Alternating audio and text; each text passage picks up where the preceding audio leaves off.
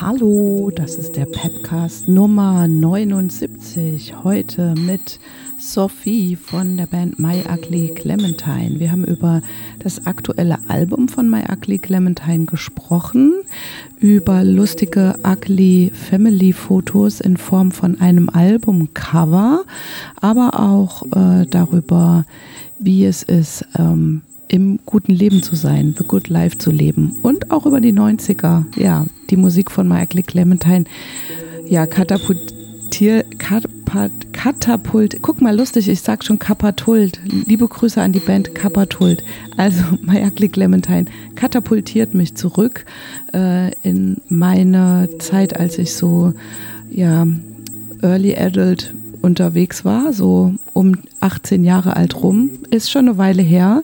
Ähm, ja, aber genau dieser Sound war auch erwünscht für diese aktuelle My Ugly Clementine Platte. The Good Life. So, jetzt geht's aber los mit dem Interview, bevor ich mich noch mehr verkatapultiere. Viel Spaß mit dem Interview wünscht euch Mrs. Pepstein.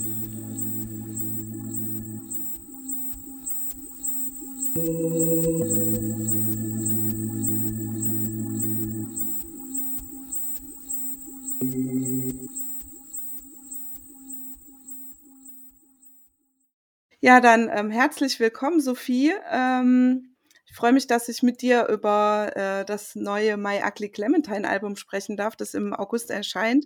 Ähm, The Good Life heißt es und ähm, da gibt es auch einen passenden Titel dazu, der heißt Are You In? Uh, The Good Life.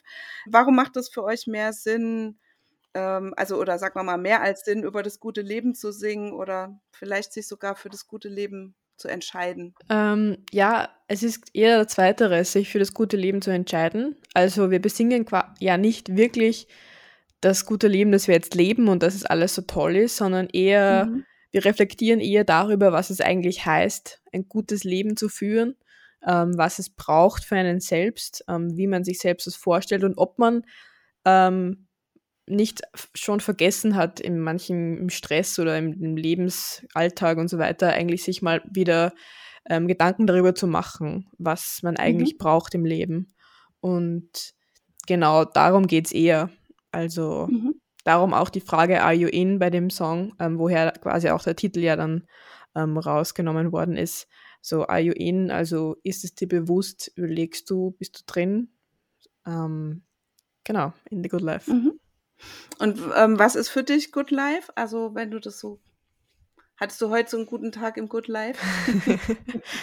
ähm, also jetzt für mich persönlich, ich glaube, das ist bei uns in der Band natürlich unterschiedlich und vor allem auch jetzt thematisch am Album auch unterschiedliche Sachen, so mhm. persönlich jetzt. Ähm, ich vergesse es oft natürlich im Stress, wenn sehr viel los ist. Ähm, aber ich glaube schon, dass ich auf einem guten Weg in, im guten Leben bin irgendwo. Ähm, also ich bin auf jeden Fall in einer privilegierten Position in vielerlei Hinsicht und ähm, kann mich auch finanziell zum Beispiel auch um meine mentale Gesundheit kümmern, kann, ähm, äh, kann mir mein Leben leisten, habe so keine Probleme. Also das muss man sich auch ab und zu bewusst machen und dann kann man auch schon objektiv sagen, okay, das ist mal ein gutes Leben und jetzt kann ich dann entscheiden und ich würde sagen, ja, auf jeden Fall. Ja. Mhm. Ähm, und äh, ja, ähm, oh mein Gott, also als ich das erste Mal das Albumcover gesehen habe, auf, auch auf eurem Insta und so, habt ihr ja da so lustige Snippets schon vorher gezeigt. Ähm, wenn ich es jetzt beschreiben würde, also man sieht zu euch, es hat so eine, äh, es gab mal so eine Weile auch so ein Internettrend, ne, diese ugly Family Fotos oder mhm. sowas in der Art ist es ja so ein bisschen gemacht. Und dann springt so ein Hund noch an einer von euch hoch und so mhm. und ihr habt alle dieselben bunten 90er Jahre Blumenhosen an. äh, ja, wie, wie seid ihr auf die Idee gekommen? Ja, ist lustig, weil Ugly Family Fotos äh, ist ja schon irgendwo auch wieder unser Name ja. drin. Genau. ähm, ja, also mir ist diese Idee mal eingefallen vor einem Jahr oder so, eineinhalb Jahren, ähm, weil ich es erstens mal lustig finde, weil ich auch diesen Trend gesehen habe und mir gedacht habe, wie lustig ist das eigentlich? Ähm, und zweitens, äh, wir auch, und das ist auch Thema vom Album und das ist auch Thema ähm, generell bei uns in der Band eben äh, starke Freundschaft, ähm, äh, Nähe, Intimität unter, unter BandmitgliederInnen ähm, und, und also auch diese, äh, diese Verbundenheit, die uns irgendwie in letzter Zeit einfach äh, passiert ist so. Und es fühlt sich halt eben an, so ein bisschen wie eine Familie, also die Chosen Family, wie man es schlussendlich sagt. Mhm. Und da hat das dann einfach gut gepasst im Zusammenhang dann auch mit dem ugly Fotos, dass es irgendwie lustig ist, weil wir auch gern natürlich mit irgendwie Humor spielen, weil wir uns manchmal selbst nicht so ernst nehmen. Um, ähm, und das hat dann auch gepasst mit dem, mit dem Thematiken im Album. Da geht es auch sehr viel um Freundschaft und Vertrauen. Und genau, dann haben wir das irgendwie so umgesetzt und das mit den Hunden war dann Nastis großer Wunsch. Ähm, und wir hatten dann echt so voll Glück, dass mit diesem, äh, dieser dunkle Hund, der da irgendwie so diese Tricks und springen kann und was auch immer. Und das hat dann ganz gut gepasst. Und habt ihr den extra gecastet? Ist der aus so einer Tieragentur? Oder? Nein, der ist äh, eigentlich nur von einer Bekannten und die hat mhm. das, also war ja keine Ab, also war ja nicht wirklich Absicht, dass der jetzt springen soll am Albumcover, das hat sich dann so ergeben. Mhm. Ähm, du hast es jetzt schon angesprochen mit der Freundschaft.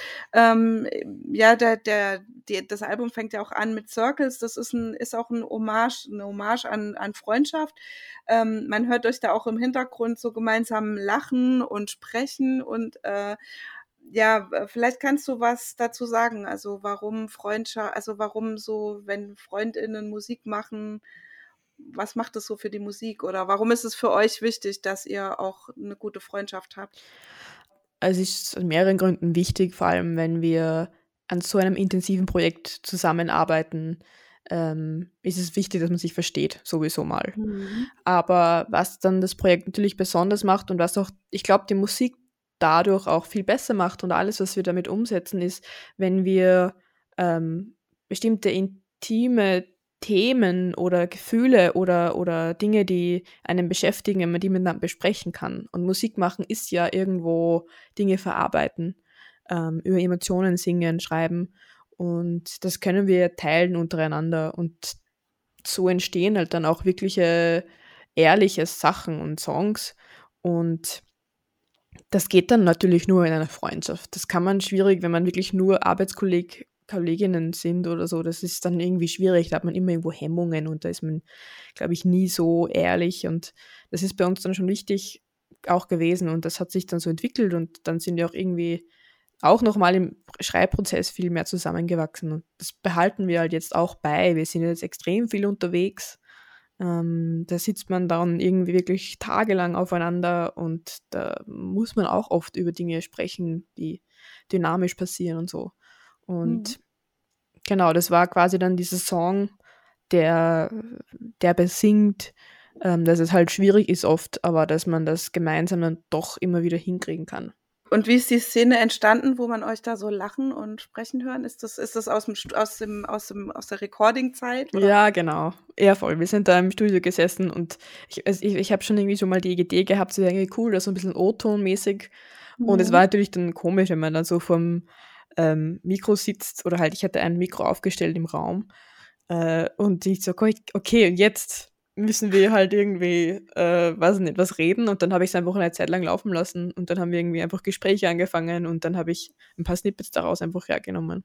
Ja, das ist sehr cool. Also, ja, passt auf jeden Fall ja gut, finde ich auch zu dem Freundschaftsthema, dass man euch da so hört, wie ihr so klingt als Freundinnen. Das finde ich mhm. ganz. Vielleicht eine Frage noch. Also, euer Debütalbum ist ja 2020 erschienen. Das war ja nun bekanntlicherweise die Pandemiephase und so. ja. Also, ist es für euch jetzt so? Ich meine, ihr habt letztes Jahr als, als Vorband für pa äh, Parcels gespielt und so.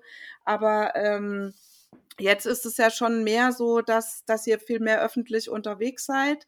Also was wünscht ihr euch da für die Tour auch im Herbst? Wie wichtig ist das öffentliche Performen? Das konntet ihr vielleicht gar nicht so in der Art machen. Ne? Ja, es ist ganz schräg eigentlich. Also wir wir haben natürlich vereinzelte Konzerte gespielt, kurz schon davor, vor, vor mhm. der Pandemie, aber natürlich nicht so viel. Wir hatten auch nicht wirklich was released. Ähm, und dann, ja, in den letzten einem Jahr, eineinhalb Jahren konnte man dann auch wieder vereinzelt spielen. Die Support-Shows waren so die ersten wirklichen längeren Tourzeiträume, die wir als gemeinsame mhm. Band gemacht haben. Und die Tour, die wir jetzt dann im Herbst spielen, ist unsere erste eigene Tour. Ja. Und das mit dem zweiten Album. Also das ist schon irgendwie schräg. Aber ich glaube, umso wichtiger ist es uns erstens mal, dass diese ähm, Konzerte auch für die ähm, für das Publikum einfach wirklich Spaß ist, dass, dass wir Spaß haben, dass wir uns wohlfühlen, dass ja, also wir freuen uns vor allem schon voll drauf. Das Routing ist super und ähm, wir erwarten, was erwarten, man kann nicht wirklich viel erwarten, aber wir erwarten, dass es, ähm, glaube ich, sehr viel Spaß machen wird und das wird es auch. Also ich bin ja nun so ein Kind, der also ich bin ja in den 70ern geboren, das heißt, ich hatte ja so meine hocherweckungsmusikalische Phase natürlich in 90ern und das ist natürlich sehr lustig, jetzt eure Platte zu hören, weil ich mich dann so ein bisschen zurückkatapultiert gefühlt habe in so Zeiten, wo ich eben so in Crossover-Clubs gegangen bin und Crunch gehört habe und mhm. so. ähm, und habe auch sehr gelacht, als ich halt das erste Mal Feed Up gesehen habe und diese ganzen Referenzen da gefunden habe. Wie hat euch denn diese Ära musikalisch geprägt oder welche Verbindung habt ihr dazu? Wo kommt es jetzt her? Also ich kann jetzt mal kurz von mir sprechen, weil der Sound ja irgendwo auch von mir ähm, ist, ja. Äh, vor allem das erste Album und jetzt auch soundtechnisch ich halt immer so ein bisschen die Überhand habe, aber ja. genau, da kann ich halt erzählen. Also ich bin eben Anfang der 90er geboren ähm, und war schon immer ein sehr musikinteressiertes Kind auch. Und dann Anfang 2000er und so bin ich ja, war gerade Anfang Pubertät dann irgendwo. Da sind halt genau diese Videos rausgekommen und die Songs rausgekommen. Das Blink-182, Avril Lavigne. waren natürlich schon etwas früher, aber das ist natürlich für jedes äh, Rock interessierte Kind ist Nirvana irgendwo einfach ein Muss. Also das habe ich natürlich nicht ausgelassen also die Musik hat mich geprägt und die ist auch jetzt noch immer sehr relevant in meinem Leben. Diese Songs lösen sehr viel aus bei mir und ähm, vor allem bei den Avril Lavigne Sachen, die haben mich Songwriting technisch extrem geprägt auch. Mhm. Das liebe ich noch immer, das erste Album. Es ist einfach äh, großartig und ich glaube, deswegen war auch diese Hommage so ein bisschen, ja, äh, ausständig schon, weil weil es äh, ja wahrscheinlich auch unüberhörbar ist und einfach auch einfach irgendwie auch schön ist, mal so in diese Rollen zu schlüpfen von den Sachen, die man mhm. ganz früher mal so gehört hat, ja. Und was macht Avril Lavigne eigentlich heute? Die macht auch noch Musik, oder? Ja, voll. Ja, leider, also ist nicht so meins. Also ich bin, das, okay. zweite, das zweite Album habe ich noch toll gefunden, aber im dritten bin ich dann ausgestiegen, da ist sie mir dann so ein bisschen zu sehr in die poppige Richtung gegangen. Ja. Ähm, ich weiß, dass das, die neuen Sachen ein bisschen mehr wieder an die ersten Sachen erinnern. Also sind vom Songwriting wieder ähnlich, was ich cool finde, aber ich mag den Sound leider gar nicht. Das ist so mhm. poliert und so. Das ist, ja. Ja, da, also da spricht dann die Produzentin in dir, das möchtest du dann auf gar keinen ja, Fall genau. glattbügeln.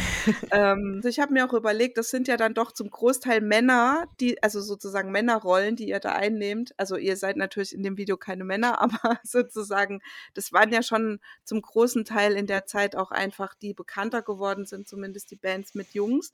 Ähm, inwiefern ist das auch so ein Statement zum Thema Männer im Musikbusiness oder Männer und Frauen oder ungleiche Geschlechterverhältnisse? Ja, also das ist natürlich der zweite Punkt des Videos. Ähm, es ist natürlich mhm. lustig, in die Fußstapfen zu treten, aber es ist schon, es ist immer zweideutig. Wir sind eine nicht cis-männliche Band und es wird immer alles natürlich interpretiert. Wir sind plötzlich eine Frauenband und wir sind, keine Ahnung, eine weibliche Bassistin und zwei weibliche Gitarristinnen. Es ist alles immer geschlechtlich irgendwie plötzlich ähm, im Vordergrund. Und natürlich war uns dann auch bewusst, dass wenn wir diese Sachen machen, vor allem das Blink 182 Video, wenn mhm. man so mhm. nackt durchrennt, mhm. dass das sowieso viel mehr Bedeutungen bekommen wird, als wie einfach nur, wir laufen halt nackt durch die Stadt, wie es Blink 182 gemacht hat. Mhm. Ähm, und das uns, war uns natürlich bewusst davor schon. Ähm, und das ist uns auch natürlich recht. Man sollte, ähm, es soll schon irgendwie darüber nachgedacht werden. Es soll schon auch irgendwo dieses Statement von, okay, jetzt ist die neue Ära angebrochen, so diese ganzen Dude Bands Videos, die gibt es jetzt quasi ähm, in weiblicher Form. Äh, mhm. Deswegen, so wir lösen euch jetzt ab, so ein bisschen. Das kann man auch so ein bisschen verstehen.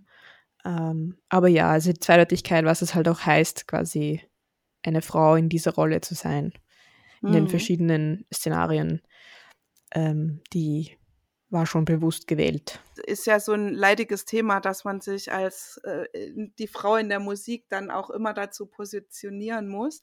Äh, für dich als Produzentin ist es wahrscheinlich ja auch noch mal ist es noch mal krasser? Ja, ja Gott, könnte ich ganz, ganz viele Geschichten erzählen, ja. Es ist nicht, ja.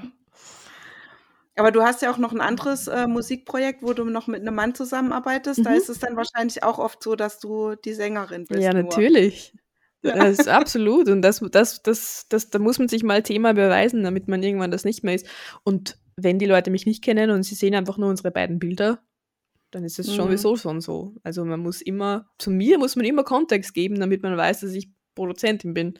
Das ist halt mhm. schade, jetzt beim Mann irgendwie nicht. Das ist klar, dass der der Produzent ist, aber mhm. damit kämpfe ich ja eh schon lang.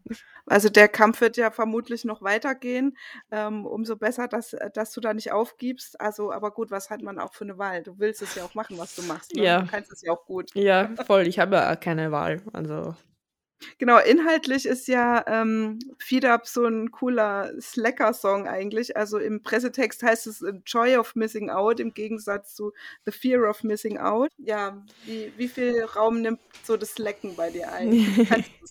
es ist, äh, ich glaube auch, es wird auch, es kommt auch ein bisschen so in dem Text auch vor. Es ist gar nicht so einfach oft, weil ja. ähm, natürlich im selbstständigen Business, im, vor allem im Musikbusiness irgendwie muss man immer 150 Prozent geben. Man muss immer bei allem dabei sein, damit man irgendwo weiterkommt. So, so bin ich halt auch, keine Ahnung, so bin ich irgendwie auch ins Musikbusiness reingeschlittert. Ähm, davon kann ich mich jetzt, jetzt so langsam lösen, dass ich auch manchmal einfach Nein sagen kann und einfach nicht da sein kann und es passt auch. Aber ganz am Anfang irgendwie hat man das Gefühl, man muss dauernd das, das, das, das, das machen. Und als selbstständige Person natürlich muss man auch immer alles machen, weil man ist irgendwie abhängig davon, auch finanziell. Und bei FeedUp ist es so ein bisschen so, okay, man nimmt sich jetzt die Zeit, einfach mal nichts zu tun. Es ist aber irgendwie auch schwierig. Also gibt es ja auch diese Zeile, it feels kind of weird having my phone so quiet. Also auch dieses mhm. so irgendwie, ist es komisch, jetzt mal nichts zu machen. Aber natürlich mhm. ist es dann auch eine große Joy, mal nichts zu machen und zu wissen, okay, das und bei dem bin ich jetzt nicht dabei und das mache ich jetzt nicht. Ähm, also das ist diese Zweischneidigkeit bei dem Song, die mir auch noch immer, also ich sehe mich oft in dem Ding, weil ich mich oft mhm. fast nicht entspannen kann, weil ich das Gefühl habe, oh Gott, ich muss ja was machen, man muss produktiv sein. Genau, das ist, das ist auch fast wieder Arbeit, mal einfach so zu entspannen. Ich glaube, das ist auch voll echt so eine Krankheit, also die so in den letzten Jahren en entstanden ist. Also es gibt ja fast auch also beobachte ich so, es gibt ja auch fast keine Langeweile mehr oder so, so Zeiten, wo man mal jetzt einfach nicht weiß, was man machen soll, mhm. weil irgendwas ist immer und irgendwas kann man immer machen. Ja, so. genau. Wenn es irgendwie sinnloses Doomscrollen ist. Ja. Mit so in Internet und so. Also es gibt auch den Song WWW. Also ich habe da so rausgehört, ähm, dass es da so um die Ambivalenz geht von Psychotipps, vielleicht auch so Mental Health im Internet. Oh, ist ja. es das, worum es da geht? Ja, ganz genau. Ähm, okay. man, man, man diagnostiziert sich ja gern einfach mhm. selbst, weil man natürlich einfach warten muss, bis man Arzttermin nicht kriegt oder weil man halt bei irgendeiner Kleinigkeit gleich irgendwie hypochondrisch wird, also auch mental und dann gleich, oh Gott, ich habe das und das und dann strudelt man von dem einen Thema ins nächste und dann hat man plötzlich einfach irgendwelche extremen neurologischen Erkrankungen. Zumindest glaubt man das dann. Den Song habe ich auch in so einer Phase geschrieben, wo ich einfach dann irgendwann bemerkt habe, so, was ist eigentlich mit mir? Ich schaue gerade das hundertste Psych-to-Go-Video und glaube, mhm. ich habe irgendwie alle möglichen Dinge und das, das habe ich dann ein bisschen lustig gefunden. Deswegen habe ich dann auch den Song geschrieben, ja. Trotzdem ist ja so Mental Health auch so ein bisschen ein, ein Thema, womit ihr euch beschäftigt, so auch auf einer ernsteren Art sozusagen? Immer. Es ist bei uns allen ein Riesenthema. Also aber mhm. auch bei mir jetzt persönlich, also in meiner anderen Band, Leia, haben wir auch ein EP rausgebracht, wo es nur darum geht, wo ich irgendwo mhm. in meiner Depression gesprochen und gesungen habe. Ähm, auch bei meinem Soloalbum habe ich das viel angesprochen und es ist ein Thema, das immer bleiben wird. Ja, mit uns als Mensch, jede Person hat vielleicht andere Troubles. Ähm, es wird immer Thema sein. Und ich glaube, der Moment, wo wir endlich angefangen haben, auch darüber zu reden, das war halt wie so die Schleuse, die geöffnet worden ist und die geht jetzt auch nicht mehr zu und man wird ständig auch wieder drüber reden. Und das wird auch immer wieder Thema in der Musik sein. Ob es jetzt in unserer ist oder hoffentlich auch in einfach anderer Musik, aber bei uns auf jeden Fall, ja. Genau, dann ähm, lass uns mal noch sprechen über ähm, The Advisor. Da geht es ja so um Anweisungen annehmen von Leuten, also so eigentlich geht es ja so um ungefragte Anweisungen. Aber es geht eigentlich auch so ein bisschen um dieses klassische Szenario, wo jemand, dem man nahesteht, sagen wir mal eine Freundin oder so, irgendein, irgendein Problem hat und man sitzt sich, setzt sich mit ihr zusammen und man gibt dann so Tipps, ah, du könntest ja das machen, du könntest ja das machen. Mhm, und dann mhm. sitzt man zu Hause mit derselben Situation und die ganzen Tipps, die man jemand anderen gegeben hat, setzt man selbst einfach gar nicht um. Ähm, und so, äh, da, da geht es so ein bisschen darum, ähm, dann auch zu realisieren, wie absurd das erstens ist und zweitens aber auch so, was People-Pleasing, und das ist auch ein ganz großer Punkt in dem Song, ähm, wie People-Pleasing negativ sein kann, eigentlich für einen mhm. selbst und aber auch eine Art ist, sich selbst zu pleasen, indem man anderen People pleased. Den anderen immer helfen wollen, aber sich selbst dann irgendwie nie helfen wollen und dann nur ähm, gute Gefühle davon zu bekommen, dass man den anderen irgendwie hilft. Sich nicht eigentlich darum kümmern, was eigentlich bei einem selbst vielleicht nicht funktioniert. Leider auch so ein typisches äh, Flinter-Problem. Oh ja. ja, ist es feministisch, sich um sich selber zu kümmern, würdest du sagen? Ja, sicher. Also mhm. absolut. Ähm, ich glaube, man kann sich erst um andere wirklich kümmern, wenn man um sich selbst gekümmert hat mhm. und selbst einfach gut stehen kann. Ähm, ist mhm. total wichtig, weil dann kann man auch umso stärker irgendwie sich um andere kümmern oder um andere Sachen kümmern, die wichtig sind. Mir ist so irgendwie aufgefallen, dass ihr, dass in, in den Songtexten, dass da so ganz viele Fragen auftauchen. Also zum, manchmal in den Titeln, ne? Also hier zum Beispiel, ähm, also How would I know? Oder auch What kind of love are you looking for? Mhm. Also so, sind es dann eher so rhetorische Fragen? Mögt ihr das als Stilmittel? Ist es Zufall, dass mir nur die Fragen auffallen? Ich glaube, es ist Zufall, dass dir nur die Fragen auffallen, ja. Okay. Also, also das ist eigentlich nichts Bewusstes, das so gesetzt worden ist. Äh, manchmal sind es natürlich rhetorische Fragen, aber die kommen halt auch in Gesprächen oft auf. Und manchmal sind es auch wirklich spezifische Fragen, die man in diesem Thema, das man gerade beschreibt, manchmal schreibt man ja einen Song quasi an jemanden.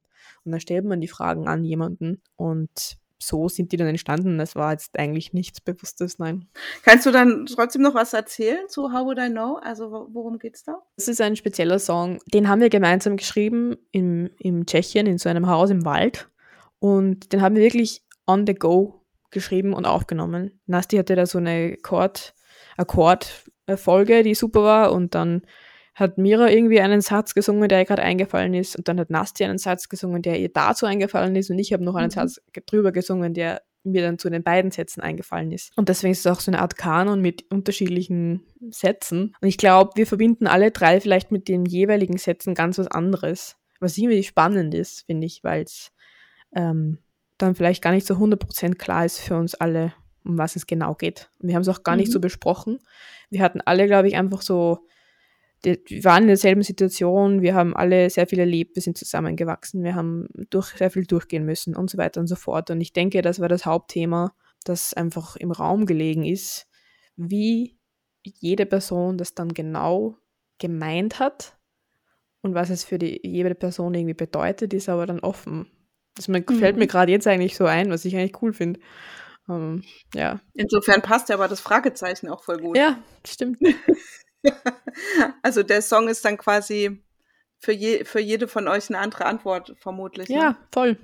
Ja, ja. Impossible Situation, das ist ein Love-Song, oder? Jein. Ein Love-Song. Jein, schon. Aber es kommt natürlich voll drauf an. Äh, Liebe kann man ja auf ganz viele verschiedene Beziehungen mhm. auflegen. Also es ist eigentlich ein Love-Song, ja. Äh, in welcher Beziehungsform auch immer. Du hast ja schon angesprochen, dass ihr in Tschechien das Album aufgenommen habt. Lass mich mal so ein bisschen teilhaben noch an, an dem Entstehungsprozess der Platte. Also Tschechien war eher so mal so eine Woche an bestehenden Ideen weiterarbeiten. Den Song haben wir da eben wirklich direkt aufgenommen, live. Das ist aber der einzige Song, der wirklich dort auch aufgenommen worden ist, weil der Sound dort natürlich jetzt nicht der beste ist. Es ist einfach ein mhm. Haus, es ist hallig, es hat ganz viel Raumgeräusche.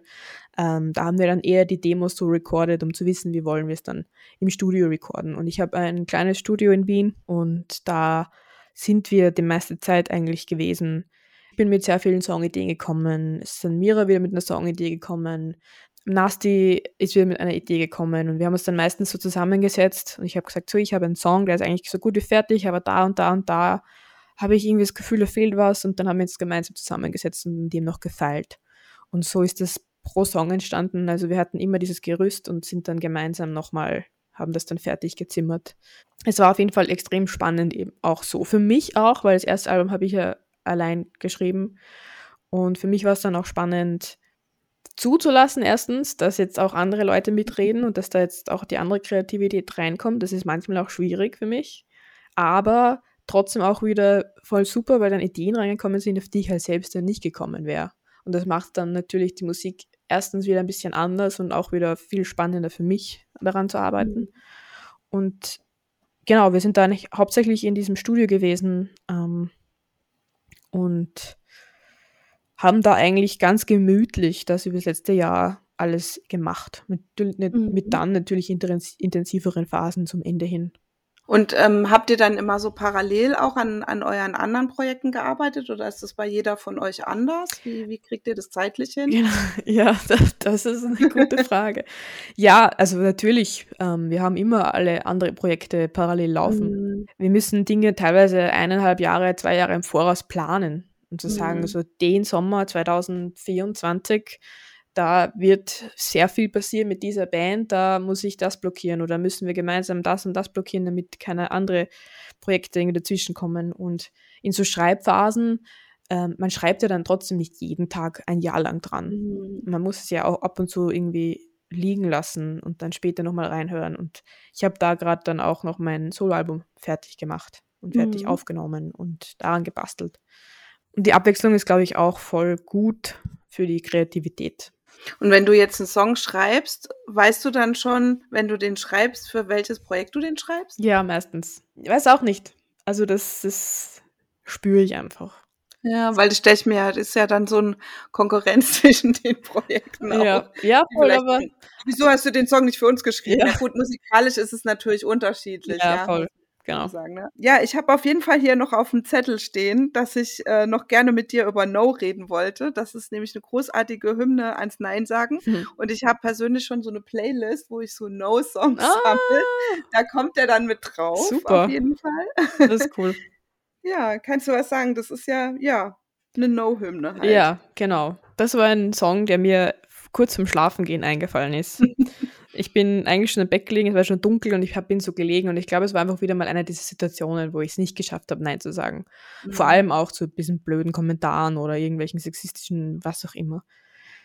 Und dann habe ich im Kopf irgendwie so, boah, es wäre so geil, das einfach mal einfach so rausschreien, einfach so, nein, nein, nein.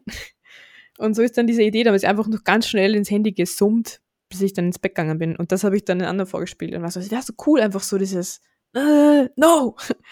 ähm, und dann haben wir einfach damit so herumgejammt und sind dann auf diesen Chorus-Part gekommen, der eher von Mira gekommen ist und ja, haben dann einfach so ähm, dieses Ding so zusammengebastelt. Eigentlich in einem Prozess das ist eigentlich recht schnell gegangen, weil, glaube ich, alle sehr inspiriert waren von dem, weil das einfach immer ein Thema ist. Vom Nein sagen. Ja, genau. genau. Ja, und es ist ja so, eine, so, ein, so ein punkiger Song auch. Also ich kann mir vorstellen, dass das auch so ein neuer Hit wird, auf jeden ja, Fall. Ja, aber wir spielen ihn eh jetzt schon auch live und es macht so Spaß. Es macht echt so Spaß. Ja.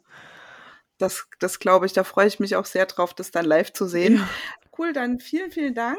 Ebenso, Dankeschön. Viel Erfolg und einen schönen Sommer. Ja, ebenso, vielen Dank.